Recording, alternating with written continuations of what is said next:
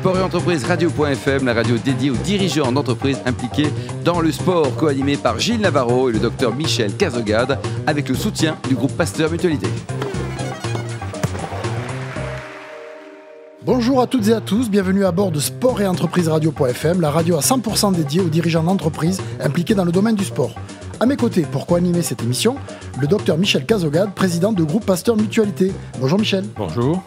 Nous recevons aujourd'hui dans les salons de l'hôtel Madrigal, boulevard Pasteur dans le 15e arrondissement de Paris, un invité de marque, Pierre Mastalski. Bonjour Pierre. Bonjour. Pierre, vous n'aviez jamais fait de bateau, vous n'avez jamais ramé et vous vous êtes mis dans la tête de faire la traversée de, l'Atlantique. Mais comment, c'est possible une telle idée?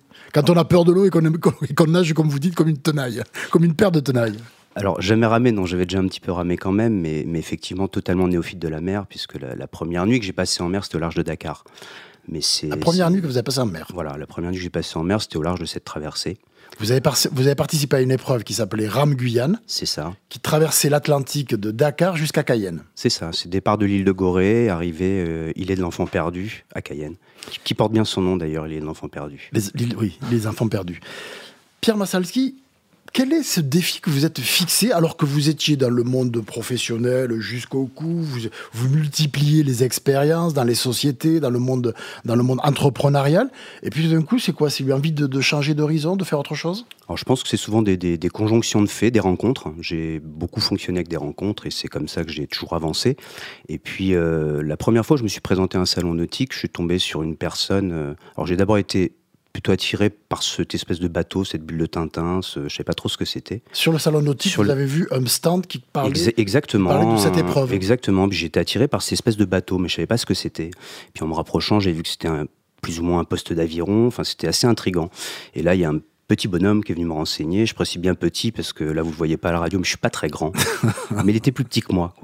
Euh, c'est rassurant. Hein. C'est rassurant, quoi. Et puis, il m'a expliqué ce que c'était, quoi. Que ça servait à traverser l'Atlantique, c'est un avion océanique. Bon, forcément, ma première réaction a été assez euh, virulente. Je me suis dit, il faut être complètement taré pour faire un truc comme ça. Exactement, quoi. Ou alors, faut être une force de la nature. Et c'est pile les deux choses que je ne suis pas. Mm-hmm. Euh, et là, il m'a regardé assez calmement en me disant, bah non, tu vois, moi, je l'ai fait il y a deux ans et j'avais 52 ans. Ah. Voilà, donc il m'a un peu assis, euh, il m'a surpris, et puis je me suis permis de lui demander si je pouvais le tutoyer. Il m'a dit bien entendu, tu peux me tutoyer. Euh, je dis, mais toi, tu es en train de me dire qu'en fait, un mec comme moi, euh, qui connaît rien du tout à la mer, pourrait le faire. Quoi. Oh, t'es humain. Vous l'avez touché, là, euh, Il me dit, bah ouais, en fait, la décision te revient et ça ne dépend que de toi.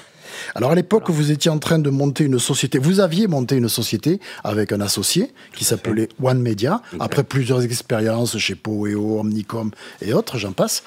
Vous étiez bien assis dans la vie, vous aviez une famille, vous aviez des enfants, vous avez une société qui, qui se développait. Et tout d'un coup, vous dites, je laisse, j'arrête tout ça et je, passe à autre chose. Oui, ben en, fait, je pense qu'on a tous, euh, à un moment ou un autre, ouais, on a, on a, tous eu des, rêves, des envies, des, projets qu'on a toujours voulu faire, et puis pour de bonnes, mais souvent de mauvaises raisons, pas fait. On en a tous un paquet. Euh, moi, celui-ci, quand je l'ai vu, je savais pas pourquoi, mais j'avais une furieuse envie de le faire. Et donc, je me suis dit, si je le fais pas maintenant, c'est sûr, je le ferai jamais. Euh, donc, je me suis autorisé. Euh, finalement à le faire contre vents et marées, j'aime bien dire, mhm. parce que rien ne me prédisposait à le faire, vu que je suis pas marin, je suis pas un sportif de haut niveau, et c'est vrai, j'aime pas, pas plus que ça nager, vous avez pas nagé, vous... c'est pas mon élément, ça l'est toujours pas, mais un petit peu plus maintenant. Mais il n'y a pas la trouille euh, quand on se dit on va se lancer à l'assaut de l'océan, et... alors qu'on n'a pas d'expérience, qu'on n'est pas marin justement, qu'on n'aime pas la mer? Alors Forcément, oui, la, peur, elle, fait partie de, de, de, l'inconnu, mais, mais, encore une fois, euh, je dirais que j'avais peut-être une peut-être plus de chance que les autres, c'est que moi je la connaissais pas. J'en ai peut-être eu moins peur que celui qui la connaît. Peut-être une forme d'inconscience certainement, mais après je me suis bien entouré aussi. Euh, la, confiance, j'ai été la chercher chez des, des, gens qui eux la connaissent mhm. et qui m'ont transmis. Euh, un certain nombre de choses. Euh, et je dis toujours, c'est la question qu'on me posait souvent au début et qu'on m'a toujours posé, pourquoi, le fameux pourquoi? Euh, c'est toujours ce qui m'a forcément surpris, parce que moi je me l'étais jamais posé mmh. avant qu'on me la pose cette question. Mmh. je l'ai fait parce que j'avais envie hein, de le faire, parce que je sentais au fond de moi que j'avais envie de le faire. Donc je me suis simplement autorisé à le faire. Mmh. Il y a une phrase qui est très juste, Michel, qui à partir du moment où tu décides de relever un challenge, tout change dans ta vie. C'est-à-dire qu'au au moment où la décision est prise, voilà, c'est ça y est, c'est fait, c'est parti. euh, tout se met, en- tout se met en, en route. euh, L'entraînement, le- la préparation, le mode de vie. euh. Je, je pense que c'est- comme dans, dans, enfin, dans, dans tout, dans la, dans la vie, dans, un boulot, dans une entreprise. Le, le plus difficile n'est jamais là où on croit. Le plus, le plus difficile, c'est avant tout de se décider. C'est le faire. décidé. Mm. Euh, Une fois qu'on s'est décidé et que la décision est prise, alors on met en œuvre pour le faire. Et donc on ne rencontre pas forcément les mêmes personnes, on se prépare différemment, et les aspects négatifs qu'on peut avoir tant qu'on n'a pas pris de décision, les peurs, eh bien on apprend à les traverser, on apprend à les traiter pour avancer. Euh, voilà, c'est juste... euh, c'est- pas donné à tout le monde quand même, parce que cette, cette capacité-là à s'inscrire dans le projet, il est quand même, euh, ce que je dis, c'est que... quand je- même engageant euh, physiologiquement, euh, oui, psychologiquement. euh. forcément, mais la mécanique, elle, reste la même. C'est souvent ce que j'ai j'ai tendance à dire. On n'est pas obligé de Oui, traverser l'Atlantique. Oui, oui, oui. Même si ça devrait être obligatoire et remboursé par la Sécu, ça ferait pas de mal à certaines personnes, puisque c'est une très belle leçon Thérapie, vie, en une belle- l'occurrence. c'est une une, belle très thérapie. bonne thérapie. Une très bonne Je thérapie. pense pour certains, en l'occurrence, au bout de 2-3 jours, ce serait extrêmement efficace. Vous choisissez le point A et le point B ou c'est euh, Non, absolument pas. C'est aussi pour ça que ça m'a plu, parce que c'était à la fois, je rejoins deux continents à la force des bras, donc côté assez avec un courant favorable, euh, bien entendu, un, autrement un on- cou- un courant et des vents qui sont à 75% portants. portant. Voilà. Donc, qui ça. nous emmène vers le continent sud-américain. Hum. Donc ça aussi, c'est rassurant, Ah oui, tout, en sachant qu'il il faut passer une ligne très précise à un endroit, alors que les courants vous emmènent sur l'ensemble du continent Eh, sud-américain. ouais, ouais. Donc, C'est pas aussi simple que ça, mais en tous les cas, c'est rassurant. Euh, donc ça, c'est aussi un élément, euh, un, un élément important. Quoi.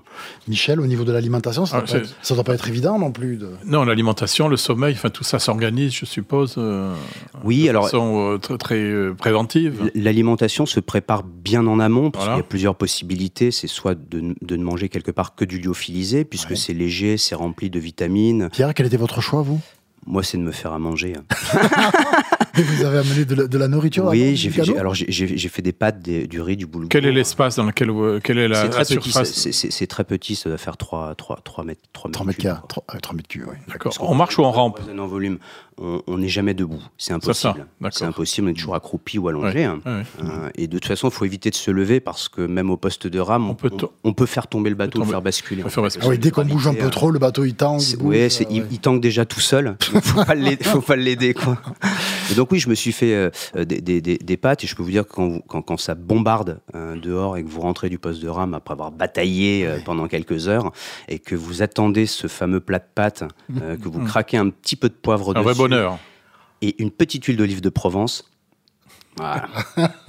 Parce qu'il habitait. Il faut dire que Pierre habitait Marseille, qui s'est entraîné à Marseille dans les Calanques, à l'Estac. Ouais, je me suis entraîné dans la rade de Marseille. On rame combien d'heures par jour? Euh, entre, par, entre- étape de combien plutôt Entre 10 et 12 heures, et moi je faisais des rounds d'une heure, une heure et demie, en fonction de la puissance des éléments, parce qu'il y a des fois c'est euh, c'est juste pas possible. Et là, et le, le cap, comment il est tenu?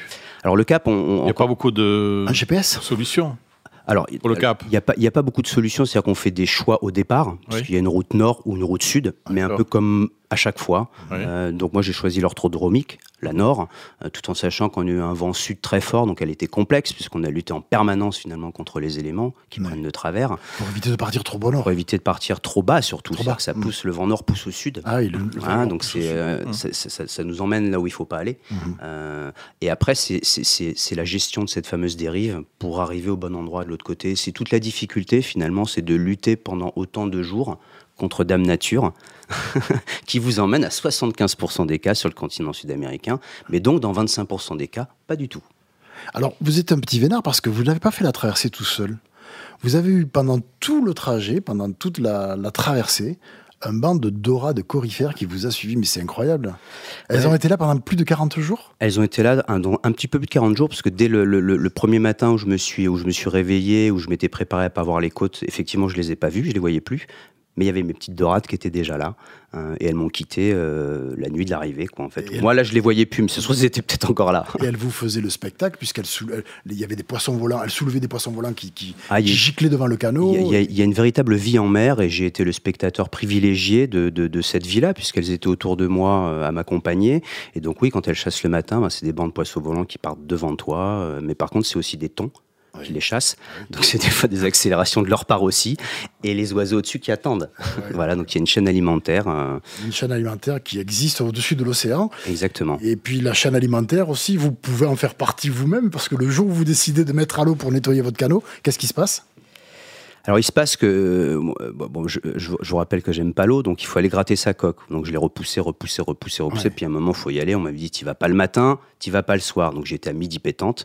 Et ce jour-là, effectivement, il y avait aucune de mes dorades, mais ça ne m'a pas alerté du Ouais. tout. J'ai Le de est- bêtement ce qu'on m'avait dit. Donc j'ai été gratter ma coque, je suis remonté, donc j'en ai pris forcément plein la tronche, parce que le bateau se lève, retombe, enfin on se fait décoller. euh. Et quand je suis remonté, bah, une petite heure après, j'ai vu un énorme aileron de requin, à bâbord, à tribord, et puis plus rien. Et c'est donc là où j'ai eu le plus grand moment de solitude, donc la plus grosse peur a posteriori, c'est de me rendre compte que finalement, si les dorades n'étaient pas là, donc mes fameuses Parce qu'il y avait copines, une- il y avait une raison. c'est qu'il était lui là quand moi j'y étais. Quoi. Voilà.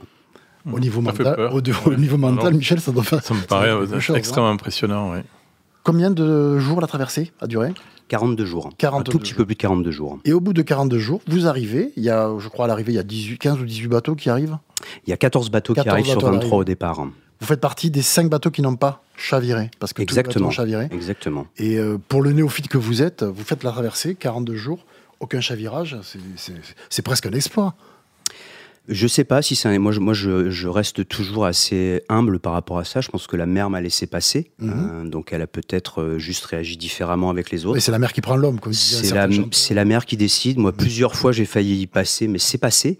Mhm. Alors, je sais pas pourquoi. Est-ce que mon bateau était bien matossé? Est-ce qu'elle aimait bien ma gueule? Est-ce que je l'ai pris philosophiquement du bon côté? Peut-être. Peut-être. Euh, mais en tous les cas, je suis passé à côté de ça, oui, et tant mieux d'ailleurs. Quand on a vécu une, aven- une aventure comme celle-ci, euh, est-ce qu'on en ressort intact? Qu'est-ce qui se passe après? C'est compliqué de revenir sur Terre, dans le monde des, des terriens. Oh, non, parce qu'en fait, je, je- je suis encore une fois, je suis pas parti pour fuir quelque chose. Je suis, je suis parti pour, pour vivre une aventure, Pour vous euh, prouver pour, faire, pour faire un beau voyage. Oui, c'est ça. Donc, et- vous, et- avez votre compte. Exactement. Sans- je- frustration. Et je dis souvent que le, le- peu importe le, le- le but ou l'objectif, le voyage est le plus important. Oui, c'est ça. Euh, et tout ce que j'ai appris, tous les gens que j'ai rencontrés, tout ce que j'ai fait euh, pendant ces 42 jours, voilà, c'est une richesse juste incroyable. Donc, je suis un vrai privilégié en fait. Et justement, aujourd'hui, ce que vous essayez de faire, c'est de partager vos expériences et vos ressentis avec des gens, dans- en intervenant dans les entreprises, en coachant des, des groupes et, et des gens. Et, et- exactement, en fait, c'est- tout simplement, on a beaucoup de, de, de- de peur, euh, beaucoup d'a priori, énormément d'a priori. On est dans des sociétés qui évoluent de plus en plus vite, mais elles ont toujours euh, évolué. hein. Euh, c'est le moment justement d'être audacieux, c'est le moment d'oser, euh, c'est le moment de, de- de faire des choix euh, pour changer les choses et pour avancer ensemble vers ce qui est en train de se mettre en place. Donc moi, je pousse les gens, effectivement. ça sert à quoi d'avoir des projets ou des rêves si c'est pour pas les toucher Pas quoi. les réaliser, ouais. Et c'est comme ça que vous avez créé Ici commence l'aventure. Exactement. C'est quoi Ici commence l'aventure? Ici commence l'aventure, c'est- ma structure en fait où je, je- je fais des conférences et des interventions avec des ateliers participatifs euh, pour, finalement ouvrir le champ des possibles euh, et surtout remettre l'essentiel en place, c'est-à-dire l'humain. Et c'est vrai que Michel, c'est un exemple vivant de tout, que tout est possible. Tout est possible, bien entendu. Mais c'est- encore une fois, tout n'est pas possible pour tout le monde. Pour tout le monde, oui, c'est vrai. Non, mais je, je- je dis souvent que le, le paradoxe de cette traversée, c'est une, une traversée en solitaire, sans assistance et sans escale, mais seul, on ne fait rien. Et c'est exactement pareil à terre. Euh, voilà, j'aurais pas pu traverser seul, c'est juste pas possible. Donc si j'ai traversé, c'est parce qu'il y a eu des gens autour de moi, parce qu'il y a des gens qui m'ont transmis l'expérience que je n'avais pas. Euh, il y a des gens qui m'ont apporté finalement cette force de le faire. Seul, j'aurais rien fait. C'est une, c'est une très belle chute pour cette émission. oui. Merci Pierre Mastalski, merci, Merci Michel beaucoup. À la semaine prochaine.